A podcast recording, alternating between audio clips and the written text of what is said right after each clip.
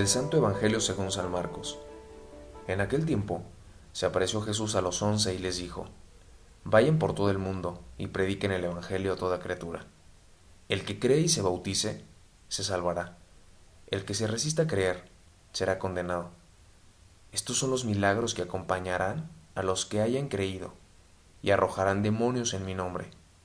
Hablarán lenguas nuevas, cogerán serpientes en sus manos, y si beben un veneno mortal, no les hará daño. Impondrán las manos a los enfermos y éstos quedarán sanos. El Señor Jesús, después de hablarles, subió al cielo y está sentado a la derecha de Dios. Ellos fueron y proclamaron el Evangelio por todas partes, y el Señor actuaba con ellos y confirmaba su predicación con los milagros que hacían. Palabra del Señor. ¿Qué tal? Un saludo a todos y a todas. Soy Jonathan Arias, diácono, y hoy comparto con ustedes en este espacio, en este podcast Jesús para los millennials y no tan millennials, en el cual al escuchar esas palabras de Jesús nos da certezas. Y es que en la vida tenemos algunas. Tenemos certezas de que vamos acompañados, tenemos certezas de que hay personas, que hay momentos y que hay circunstancias, ¿verdad? Que van siendo para nosotros eh, esas experiencias que comunican vida, que profundizan la misma vida y que hacen siempre sacar lo mejor de nosotros. El Señor Jesús encomienda esto a sus discípulos, a todos los seguidores, a todos los que se bautizan, que lo sepan reconocer en estos gestos que Él mismo hacía que lo sepan reconocer hoy en, en esta aparente distancia, pero más bien es una íntima distancia, porque nos enseñamos a reconocer a Jesús a través de, de los pobres, a través de los más alejados, los que viven soledad, a los que creemos que, que no tienen a Dios. Es ahí cuando el Señor nos invita a verlo. A veces estamos acostumbrados o queremos ver, queremos alzar la mirada. Cuando la mirada la ponemos en el horizonte, nos damos cuenta que el Señor va junto a nosotros y que podemos descubrirlo en los demás. Sería bueno preguntarnos cómo comunicamos a Dios, porque esta fue la enseñanza es la enseñanza y la petición que Jesús hace a sus discípulos, a sus seguidores, a sus apóstoles. Que sigan comunicando a Dios, que sigan comunicando esto que, que Jesús hace, esto que Jesús eh, vivió y por eso lo encomienda a los demás. Ojalá nuestra vida siempre comunique a Dios, que seamos personas de confianza, que seamos personas de ternura y que seamos personas cercanas unos con otros que llevemos a Dios, que nuestra vida hable y que nuestro compromiso se vaya haciendo delante del Señor, que nos dejemos mirar por Él y nos dejemos seducir por su ternura. Hasta pronto.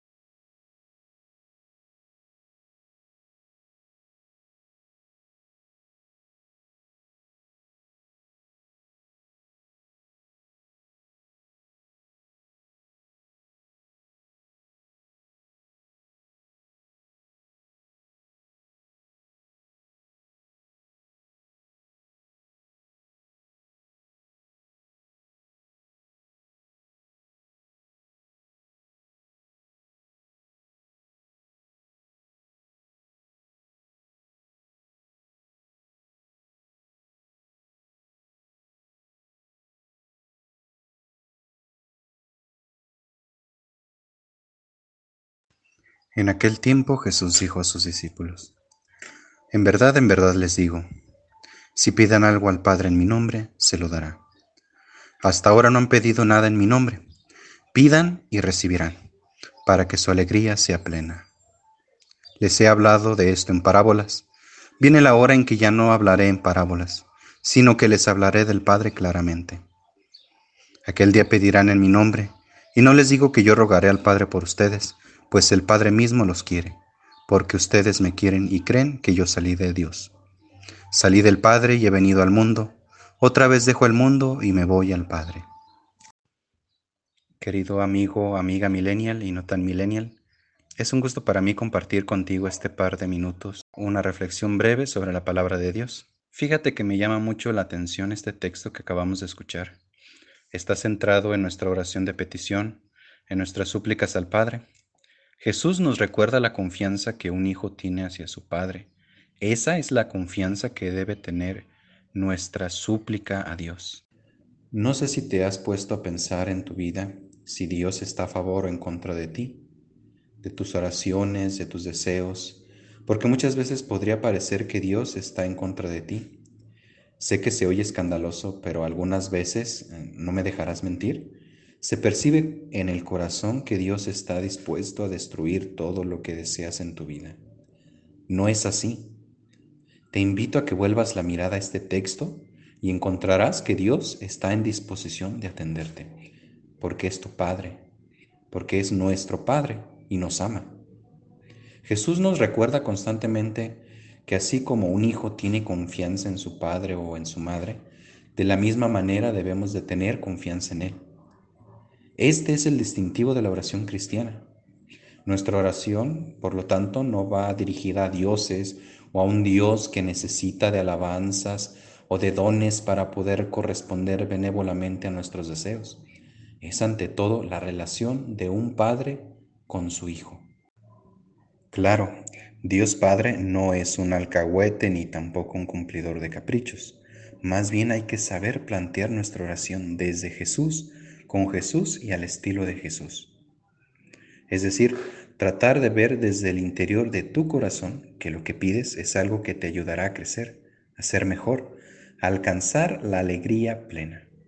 No por nada Jesús dice en el Evangelio de hoy que pidamos para que nuestra alegría sea plena. Repito, pidamos en nuestra oración para que nuestra alegría sea plena.